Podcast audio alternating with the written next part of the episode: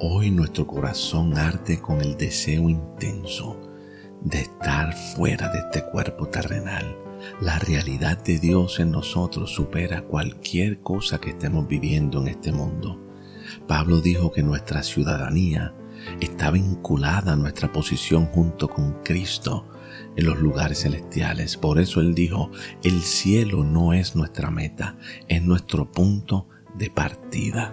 Aleluya.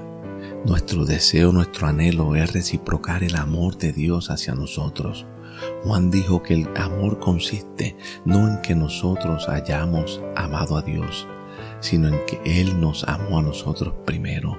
El deseo de Dios siempre ha sido habitar en nosotros y ahora, como consecuencia, es nuestro deseo estar ante Él fuera de limitaciones terrenales.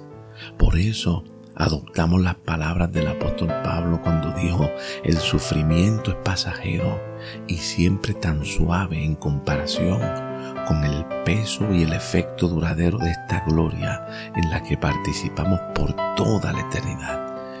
Y sigue diciendo, nosotros no estamos manteniendo un registro de lo que parece tan obvio a los sentidos en la superficie.